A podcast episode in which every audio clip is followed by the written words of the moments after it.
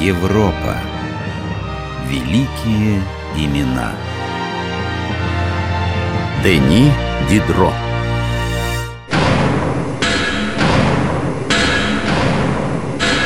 Отец! Отец! Вы слышите меня? А, это ты, сынок Погоди, я закончу работу, тогда и поговорим Я пришел попрощаться! Я уезжаю в Париж. А зачем тебе нужно в Париж? Я хочу учиться. Но ты же уже учишься на юриста. Я не хочу быть юристом. Я хочу продолжить обучение в Париже. Послушай-ка, что я тебе скажу. Мои ножи и ножницы лучшие на севере Франции. И на каждом изделии стоит мой штамп Дидро, Дидро, Дидро Я работал всю жизнь, не покладая рук Чтобы мой сын выбился в люди Я оплатил твою учебу на юриста Но тебе не по нраву это Что же, мне всю жизнь кормить тебя, бездельника?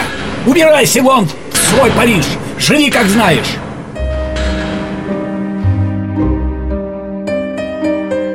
Вот так Дени Дидро стал одним из первых представителей литературной богемы. Чем он жил в течение многих лет, известно одному богу. Он давал частные уроки, но доход с них был более чем скудный. Его потребности были невелики, одевался он небрежно, носил из года в год серый плюшевый сюртук и черные шерстяные чулки. За обед платил пять сум, жил где попало, а когда собственного помещения не было, ночевал у своих друзей – которых у него было очень много. Наверное, так и прошла бы в поисках случайных литературных заработков вся жизнь Дидро, если бы в один день судьба не сделала крутой поворот. Эта перемена называлась коротко «Энциклопедия».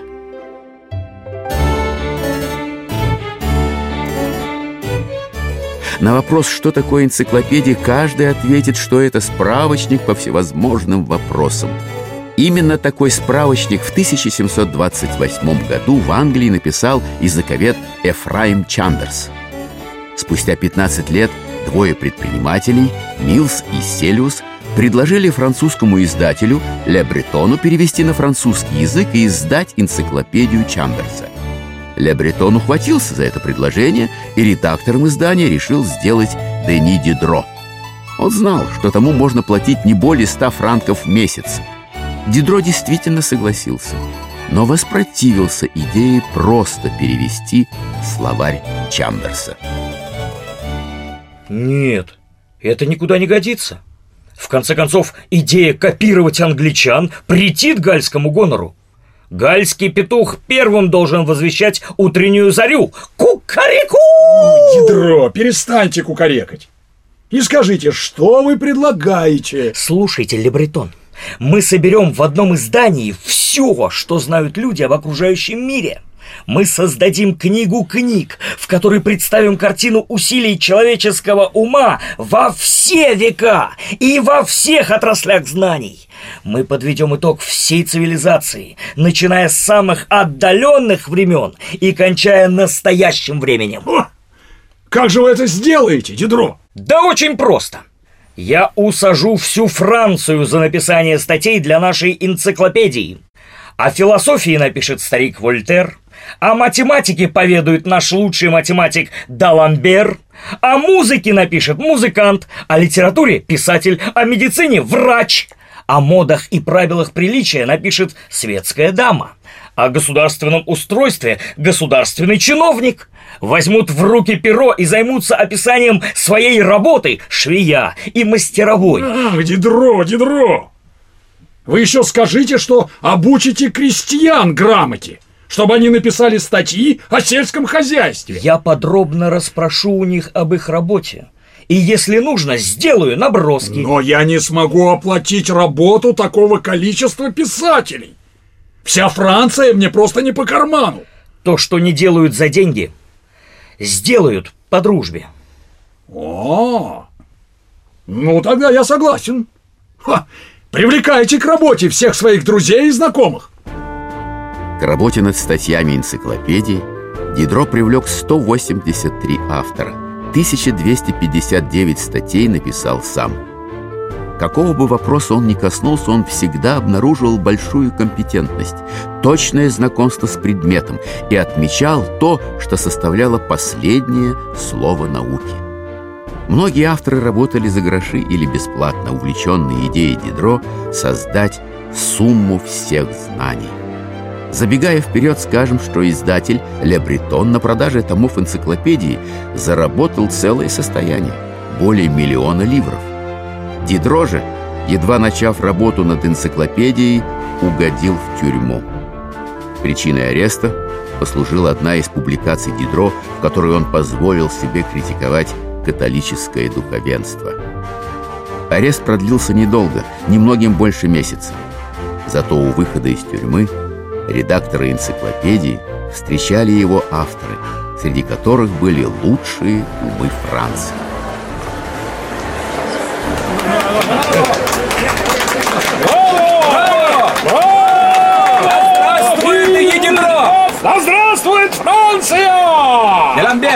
Зачитайте предисловие, которое вы сочинили для нашей энциклопедии. Труд, который мы предпринимаем, имеет два назначения – как энциклопедия он должен отобразить порядок и взаимную связь человеческих знаний. Как толковый словарь наук, искусств и ремесел, он должен указать по каждому знанию и каждому искусству, как свободному, так и механическому, общее начало, являющееся их основой. Ура! Ура! Ура, да здравствует энциклопедия! Да здравствует Дени Дидро! Ура! Ура! Да здравствует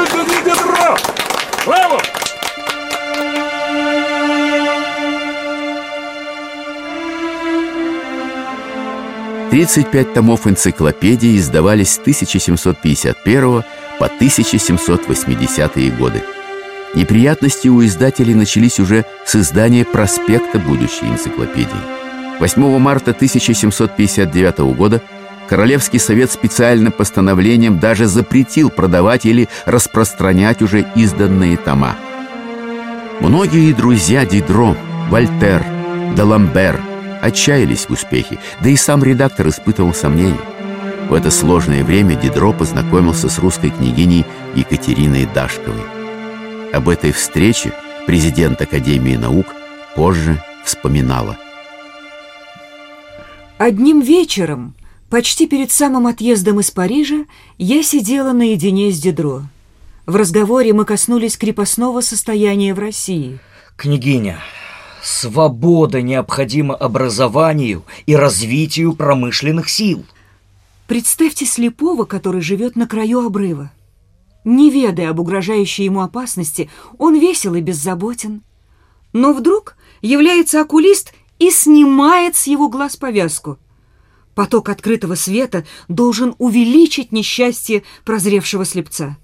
Он перестает есть, пить или спать и весь погрузится в созерцание окружающей его пропасти, которой избежать невозможно. На некоторое время он забудется, а потом, в цвете сил, предастся отчаянию. Вы удивительная женщина. Вы разом опрокинули все мои идеи, которые я лелеял 12 лет. Знакомство с Дашковой имело для Дидро самые счастливые последствия. Вероятно, княгиня по возвращению в Россию поведала императрице о тяжелом положении, в котором находился французский энциклопедист – Екатерина Великая со свойственной ей энергией взялась за дело. Русская императрица через Дашкову передала письмо французскому философу. Дидро, вам письмо от Екатерины II. О чем же она может писать мне, бедному редактору? Читайте же. Нам стало известно о тех трудностях, с которыми вы столкнулись при печатании вашего великого труда. Предлагаю издать его в России.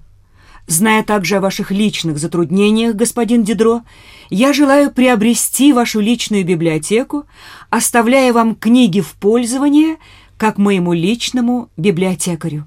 К письму прилагался банковский билет на большую сумму. Это было жалование библиотекаря императрицы на много лет вперед. Помощь из России помогла закончить издание энциклопедии.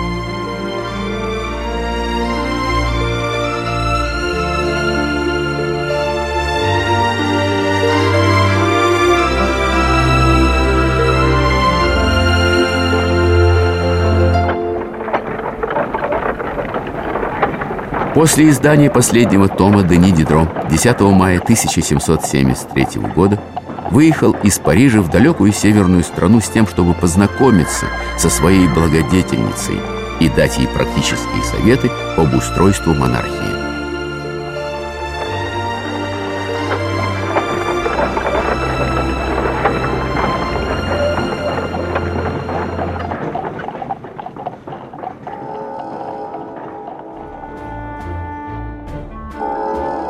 Они были очень разными. Непосредственный энергичный француз и величественная императрица.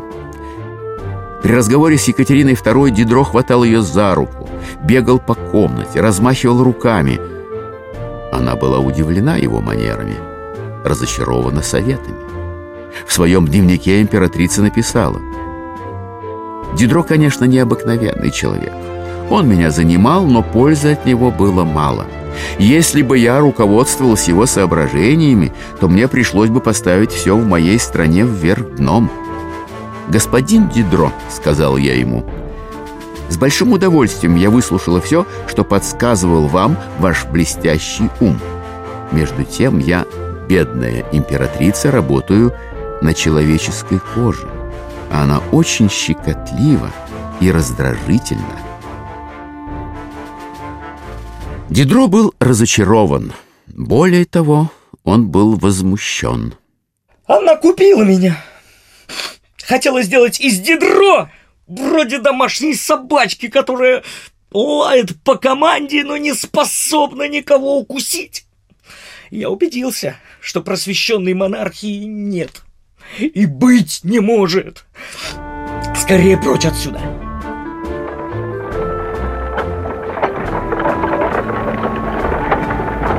Конце февраля 1774 года Дидро уехал из Петербурга. Он потерял веру в свои идеалы. В Париже философ тяжело заболел и в 1784 году скончался.